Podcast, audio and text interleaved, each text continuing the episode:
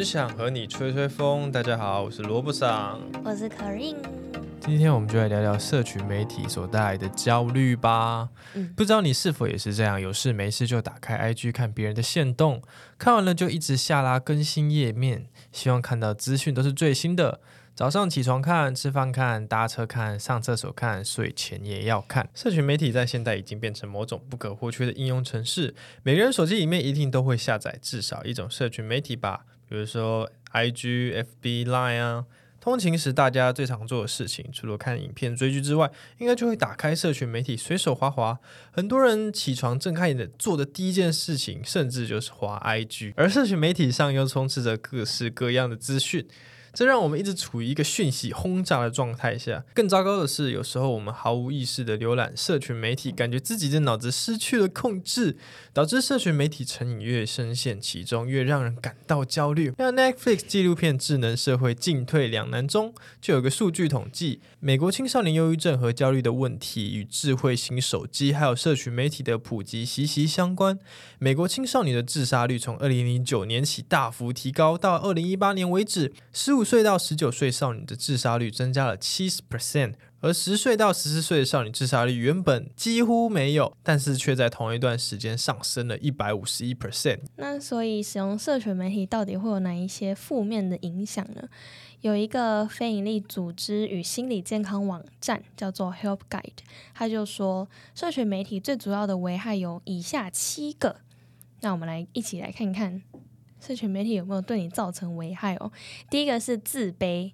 第二个是错失恐惧症，就是所谓的 formal fear of Missing Out），然后第三个是孤立，第四个是抑郁，第五个是焦虑，第六个网络霸凌，跟最后一个变得只关心自己。总共有七个危害，因为我们在网络上看到的都是别人多彩多姿的生活。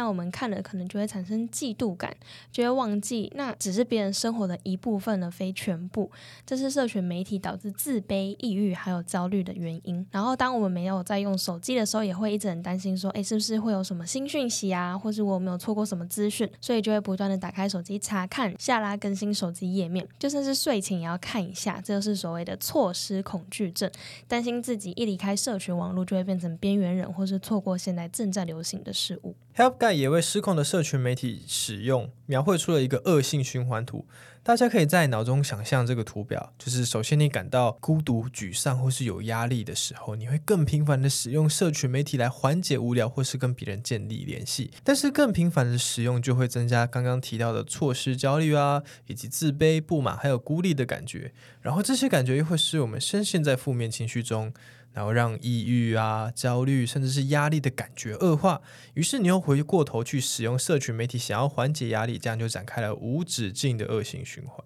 那英国心理健康基金会就指出，如果你有以下六个迹象的话，代表可能受到了社群媒体的危害，可能要想想其他缓解压力的活动，或是寻找其他杀时间的消遣方式了。那我们一起来检查看看吧。第一点就是你是否会感到自卑呢？第二点就是，当你看到其他人的形象或是生活方式的时候，会不会感到沮丧？再第三就是，你是否会羡慕别人的生活，希望自己的生活也可以跟他一样？那第四就是，你是以浏览社群媒体作为你享受时间所进行的活动，第一个也是你唯一的选择。第五个就是，你与你亲友面对面交谈次数并不多，然后觉得自己好像没有跟任何人有任何的沟通，与世隔绝一样。那第六点就是做任何事情都觉得要用社群媒体跟其他人分享，像是现实动态啊、Facebook 贴文等等。那以上六点你是否有中呢？那你有吗？没有啊，我很少用手机啊，我平常都运动啊、看书之类。好，反正我觉得刚刚那六点应该算是蛮长，不是我自己发生啊，但应该是很多现代人都会发生的事情。对，所以大家可以检查看看，以上六个比较负面的，也不算负面嘛，好，也算负面啦，就是六个迹象。Facebook 它的首任总裁 Sean Parker 他说过，注意力经济直接影响着奖赏通路中的多巴胺释放。所以你有没有觉得，就是当你在滑 social media 的时候，你会觉得当下的你是很开心的？还好，因为我不常滑。我们在社群媒体上，其实就是一种不断的分神、不断汲取多巴胺的一个状态。就是因为社群媒体的演算法，它会把最吸引你的内容送到你的面前，去赚取你的注意力，然后再通过广告的方式来变现。然后像是理查德·西摩，就是社群媒体让人渴望持续不断的新东西，渴望开发利用自己琐碎的仇恨和欲望，他把人们注意的能力分解成一系列需要被骚的样。那吴修敏有一本书就叫做《注意力商人》，里面有提到很多具体个案，记录了从一分钱报、一站宣传，写到了社群媒体这些一连串注意力产业的完整发展历程。吴修明是网络中立性 （Internet Neutrality） 的创造者。何谓网络中立性？就是网络服务业者在传输任何网络讯息时，都不得进行任何差别待遇，允许网络使用者在不受差别待遇的条件下，自由选择接近自己使用的网络内容、服务或者是工具。那吴修明他也主张呢，真正的网络中立必须是对于连接网络的所有内容、网站、平台一视同仁，来落实网络中立的管制措施，这样子就可以鼓励所谓的多元言论啊，以及促成民主程序的健全化，让网际网络实施真正的公平竞争，来造福消费者。那吴修明在书中所谓的注意力商人，英文是 attention。Merchant 包括了从事一般被称为宣传、说服、广告、行销、节目制作、网络内容、社群网站等活动的产业界人士。虽然说他们的专业都不一样，但是他们就只有同样的一个目的，就是要抓取我们的注意力。他不仅要抓住我们的眼球，更要操弄我们的心。如果你也想知道你的注意力是如何被夺走，并转换成货币卖出的，或者是想要知道百年来的注意力商人使出过哪一种招数，非常推荐大家去找这本书来看。总之，我们必须要懂得何时关机，把宝贵的注意力留给自己，不要成为注意力的奴隶了。那刚刚有讲到注意力的夺取嘛，然后在先前有提过，过度的使用社群媒体可能会导致人的焦虑跟抑郁。那另外一个层面就是会导致容貌焦虑。因为很多人他们都会在社群媒体上分享自己的外貌，还有他们的生活，来获得别人的赞美还有认可，就是追求按赞数嘛。但是这种追求完美的文化，就已经变成了一种负面的影响了。像是外表，它已经变成高中生烦恼的第四名。那容貌焦虑，它又叫做身体畸形恐惧症，正式的名称叫做身体异形症。它是一种心理的疾病，患者他会专注在自己。一个地方或是其他地方外貌上的一个缺陷，对此会产生很强烈的一种“我很丑”的一个想法。然后，社群媒体的兴起，它就加剧了这一种焦虑，因为在社群媒体上，就是都充斥着各种透过滤镜啊，或者是精修过后的照片，创造了不现实的外貌标准，进而影响到了青少年对自己外貌的不满，产生容貌焦虑。例如说，很多网美他们都看起来又瘦，然后皮肤又好，会这么好是因为他们有修过图，而且都是很专业的修图，把自己的身材拉得更好看啊，然后或是皮肤会磨皮，所以看起来皮肤会又嫩又白。但是如果假设说我们不知道他们有。修过图的话，我们就只是浏览社群媒体，那我们很容易就会被这样子的一个假象给影响，我们就会以为，诶，他们是真的都很漂亮，然后就只有我自己最丑，所以久而久之就会对自己越来越没有自信。前阵子有一个应用程式，它应该算是社群媒体吧，它是由法国企业家在二零一九年的时候创立的，叫做 Be Real，它的宗旨就是希望能够打破那个不真实的网络世界。来回应现今社群媒体带给青少年的心理健康的问题。Be Real 希望能够让用户的朋友们知道真实的生活样貌到底是长怎样子。那这个城市它风靡了整个欧美的校园，成为了二零二二年法国、美国还有英国地区下载量的第四名，仅次于 Instagram、Snapchat 跟 Pinterest。这个 social media 有四个特点，它每天都会限定你两分钟内你要上传你的 story，不让你作假。然后第二就是禁止修图，也没有滤镜。第三个就是没有暗赞的功能，只有自制的 emoji。然后跟第四个禁止潜水。比如有它的玩法是这样的，就是它在一天的某一个随机的时刻，你就会你和朋友们会同时收到通知，然后它就会限定你在两分钟的时间内，你们必须要用前镜头和后镜头拍摄当下的一个画面。然后是没有任何滤镜，你你也没办法做任何的编辑，所以就会直接跟大家分享你真实的瞬间。当通知来的时候，你可能会在搭捷运，可能在上班，可能在上课，甚至有可能在床上睡觉之类的。很酷的是，就是你在拍摄的过程当中，你是只能看到一颗镜头的画面，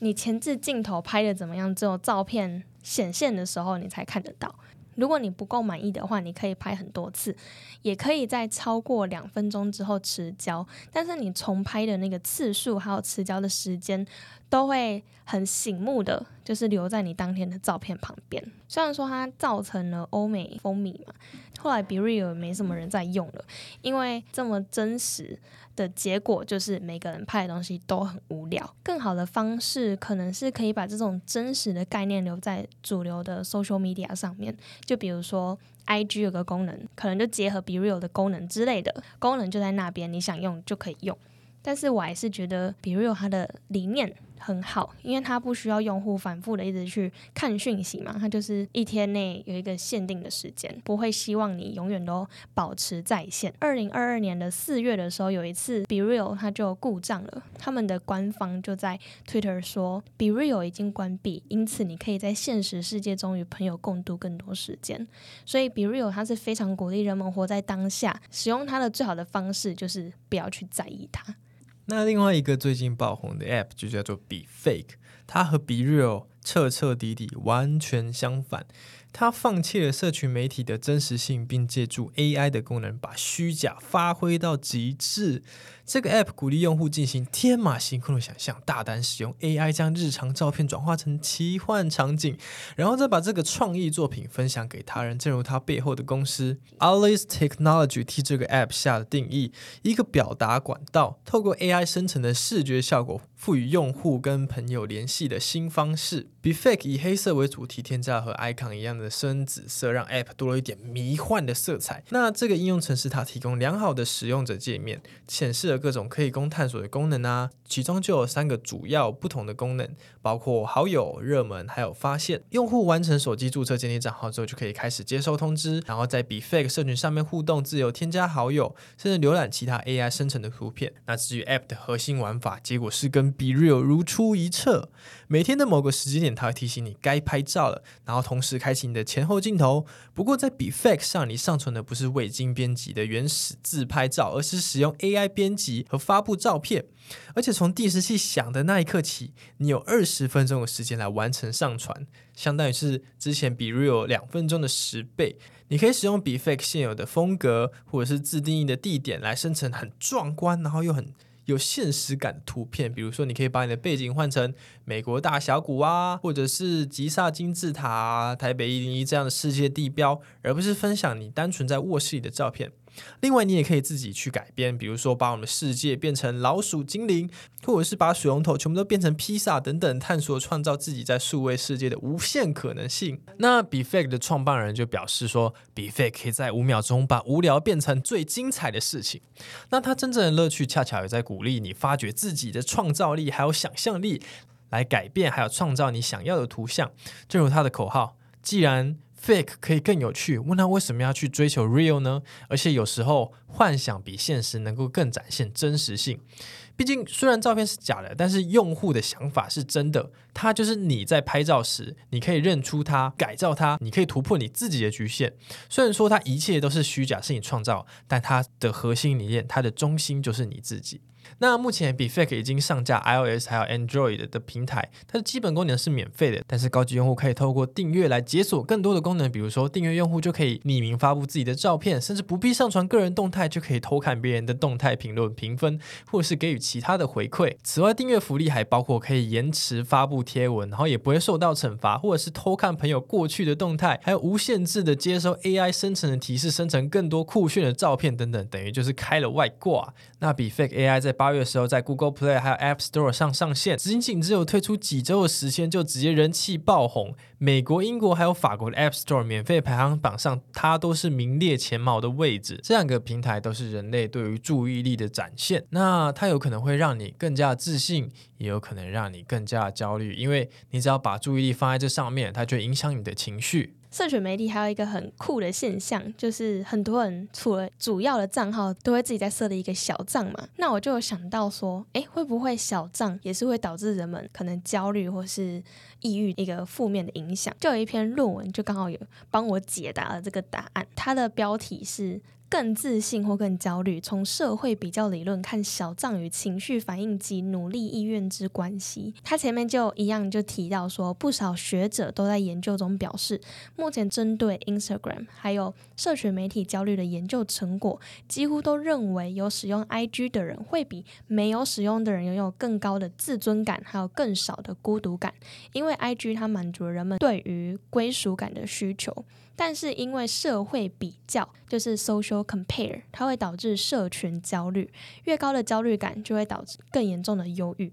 也就是说，社群焦虑越严重的使用者，他可能就会更积极的在平台上创立自己正面的形象，来获得积极的回应，想要减少焦虑的一个状况。但是这可能就会像刚刚讲的那个恶性循环，使用者他就必须要无止境的发布和维持自身的形象。那小账对于现代人来讲，它可以让我们在社群平台上展现更真实的自我，就算本身不是在社群媒体上有多大影响力的一般的使用者，也越来越多人会设立自己的小账，有人会用小账来抒发心情，有些人只是为了要隐藏自己的身份去追踪特定的账号，然后有些人是纯粹想要展示、分享自己的兴趣或是作品。我自己是没有小账，但是我有朋友有小账，诶，而且我蛮多朋友都有小账的，然后他们确实是都会用小账来发很负面的东西。你朋友应该也有这样子吧？就是都拿来发负面的东西。有啊，我看到我就开始呛他们，然后我就被删了。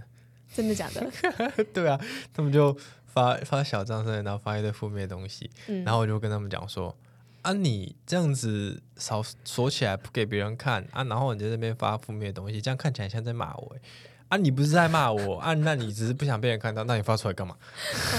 对啊，你发网络上干嘛？对啊，发网络上不是就要让大家看的吗？那你觉得创小账的定义对你来讲是什么意义？它的意义何在？创小账它就有一点像是在探查敌情，你知道吗？因为创小账它的用意就是你想要透过另外一个视角嘛，一个不是你的视角去看。那不是你的话，有蛮多种意义的，但是其中一个被大家想要使用的意义就是。让人家认不出来这个人是你嘛，对不对？对啊，对啊，要不然的话，你就把自己，然后就用自己的账号去看就好了，或者是你想看某些东西的时候，你不想留下痕迹，或者是不想让别人认出来。比如说，你可能想看某一个你喜欢的明星，但是你的朋友圈觉得说，觉得说这个，觉得说这个明星不是就符合他们价值观的，然后你怕会被否定，那你可能就会想要伪装自己，或者是你想要看某些别人的一些言论，然后他封锁你了，那可能就开个小账去看这样子。觉得小账功能可能就是。换另外一个视角，就跳脱自己的这个，这是其中一个啦。对对，但用意的话就不知道。我是知道，我有一个朋友，之前就是他会用小账，然后去偷看他喜欢的男生，就是大概是一样的意思，就他不敢用自己的账号去看。好害羞。好，那再我们来就来讲讲这个研究的成果。好了，这研究发现，就是小账呢，它看似建立了一个。置身事外的另外一个空间，但是它还是在不经意的之间带来了有别于主账号的压力，还有情绪感受。因为使用者通常会在小账上发布比较负面的讯息嘛，这是我们刚刚讲到的。所以当他看到了许多光鲜亮丽的社群名人，他们在平台上放出看似完美的生活，对比之下就会让使用者感到更消极或是没有自信。但同时，他也会激励使用者，就是努力的想要改变自己，使自己更好的一个决心。那这个就是自我提升机制所带来的结果。然后研究也发现，向下比较在小账的使用中是显著的。你知道什么是向下比较吗？向下比较就是呃自己有的东西，然后去看别人没有的，这样有点类似。就是他可能会拿表现比自己不好的朋友来安慰自己，其实没有这么糟。也就是说，其实在这也代表，就是小账他本身的舒压原因，可能不只是因为更能够展现自我。虽然说这样子的心态没有这么好，但他也确实就是这也是真实人性的展现嘛。因为我觉得我们或多或少都会在心里这样子想吧，就是可能你朋友抛了一个负面的东西，然后你会觉得，假设他抛说啊这个月穷死了之类的，然后你就会想想自己，诶。虽然说我很穷，但他比我更穷，那好像蛮爽的。大部分人都不希望你过得更好，对啊。对啊，我觉得这样子，看到你过得不好，我就要放心了。嗯，这个心态没有很好，但这确实是人性。虽然说会因为看到好友的处境而提升自己的信心，但是研究发现，使用者不会因此而心满意足，反而会更加积极的想要在比较领域上更加努力和精进自我。那这样子的现象，就像是唐太宗他说的：“以人为镜，可以明得失。”就是使用者要透过接触他人在社群上发布的负面内容，作为是借镜，避免自己未来因为同样的原因而犯错，并借此更激励自己的行为。这篇论文呢，它就是在讲小账会不会像主账号一样，对使用者带来焦虑、恐惧或是没自信的这一种负面的情绪。简单的总结就是会会使使用者更焦虑，但是同时他们也会产生想要更进步、更加努力的动力。那要怎么突破这个恶性循环，不要被社群媒体绑架呢？有一项二零一八年的研究就指出，每天使用社群媒体的时间减少到三十分钟，就可以有效降低焦虑、抑郁、孤独，还有睡眠等问题。那除了少用之外，你还可以花多点时间看看身边的人。如果你一直都在使用手机，那一定没有办法好好听进别人所说的话语，没有办法好好深入与你身边的人沟通。那你就可以利用正念的方式，专注于当下，尽量不要把心思都放在虚幻的网路上，或者是你可以和家人或是朋友讲好，吃饭的时间就不准使用手机，和家人一起聊聊一天中发生有趣的事，也是一件非常棒的事情啊。那重点就是要活在当下，才可以突破这个恶性循环。如果没有特别重要的事的话，那可以直接把手机设定成勿扰或是飞行模式，把 App 的通知都关掉，就会可以减少大幅想要使用手机的欲望。或者可以直接把手机关机，这样连用都不能用。如果要做正事的话，也可以试着把手机丢到另外一个房间的抽屉里，或者是你看不见的地方，让拿手机这件事情变得麻烦的话，那你就不会想要去使用它了。那你自己有没有什么就是戒掉手机、戒掉社群媒体的方式？还好，我就不常用手机啊。你很难聊。自己的话，我之前也算是有蛮严重的手机成瘾的状况，但没有到什么焦虑、抑郁、忧郁这么严重啦。但是就是一天可能会用个九小时甚至十小时的手机，然后。就是都在干嘛？都是在无意识的在浏览社群媒体。但是后来，呃，因为要准备一场很重要的考试，那一定就是要读书嘛，所以我就必须要抛弃手机。然后第一个要执行的，当然就是要把手机戒掉。然后一开始当然是非常非常非常非常非常的不容易，你要从一天九个小时、十个小时戒到可能只能用一两个小时。然后我自己使用的方法，第一个阶段就是先简单的用纸笔来记录我每天使用手机的时间，因为有记录下来，我每天在回顾的时候就会看得到。假设说我今天用了四个小时，然后用最多的那个。应用程式是什么？然后通常用最多的都是，要不是 YouTube，不然就是 Instagram，或者就是 Facebook，因为 Facebook 上面有很多影片可以看嘛。对，所以可能就这几个。然后后来我就会去反省说，诶，我怎么会一直都用在这些东西上面？然后就开始去想要怎么样降低，因为那个记录写在那个纸上，说真的看起来也是非常的难看，所以我不想让自己觉得很丢脸，所以我就会在用的时候，我就会很有意识的去告诉自己说，啊，这样子等一下那个记录会很丑，不行，那我不能再划了。所以再来第二个阶段，第一个方法用了一段时间之后，就是它会有一个停滞期，因为就差不多就那样了，就是可能一天三个小时应该就差不多了。然后第二个阶段，我就会用那个手机里面的那个限制限制用程式使用时间的那个，我帮你知道，你知道？有我有使用过，啊，然后呢，成效如何？时间到的时候我就去上订，把它增加时间。好烂的，好，反正这个对我来讲一开始蛮有用的。我那时候是印象中可能好像什么 IG 就是设定三十分钟还是一小时，应该是差不多三十二二三十分钟。然后它不是会显示说什么，就是可能用到假设说是三十分钟，那不是最后剩下五分钟的时候，它会跳出来说什么什么 IG 今日使用量只剩下五分钟之类的吗？我都不会，哎、我忘记会不会，我记得好像有，然后我就会很紧张，就就赶快把它关掉，然后说哦不行，我要把我的扣打留到最后，所以我就会不敢再继续用。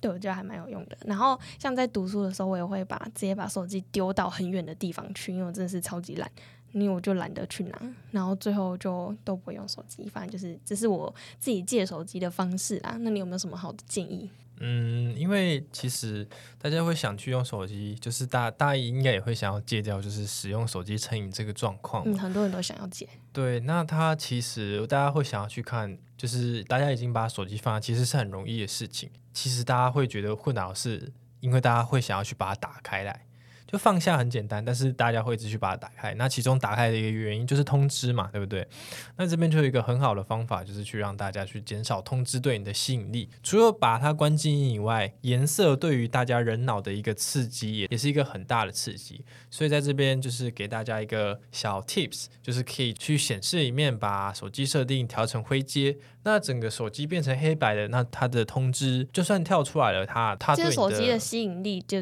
降低了啦。对对对，它的那个提示的那个就对你来说就比较说没有那么吸引力了。而且现在应用程式设计也是把应用程式故意设计成五颜六色的。就是更吸引你分泌那个多巴胺，像现在不是有什么多巴胺穿搭吗？它那个就是让就是高彩度的颜色可以让你提升去想要使用它，或是想要一探究竟的欲望。那只要把颜色调成灰阶之后，它对你的吸引度就没有那么高了。反正就是合理的使用社群媒体，我觉得是很 OK 的啦。毕竟现在大家都在上面分享自己的东西嘛。如果真的说零使用的话，也是蛮奇怪的，而且就会少了跟人家对话的谈。资，但是就是要合理的使用，不要沉迷，不要用的太多，不要导致自己的焦虑问题或是忧郁啊，任何的状况。希望大家都可以健康的使用手机，使用社群媒体，有一个健康的心理状态去面对现实的社会。然后就是要多跟家人朋友相处聊天，吃饭的时候就不要再用手机了。嗯嗯，非常好。嗯，好，好，嗯，那今天，嗯，今天我们就讲到这边喽。如果大家还有什么想要知道的议题，或是任何相关的主题，都可以告诉我们。只想和你吹吹风，今天就到这边啦。我是萝卜桑，我是 Karin，大家下周见，拜拜，拜拜。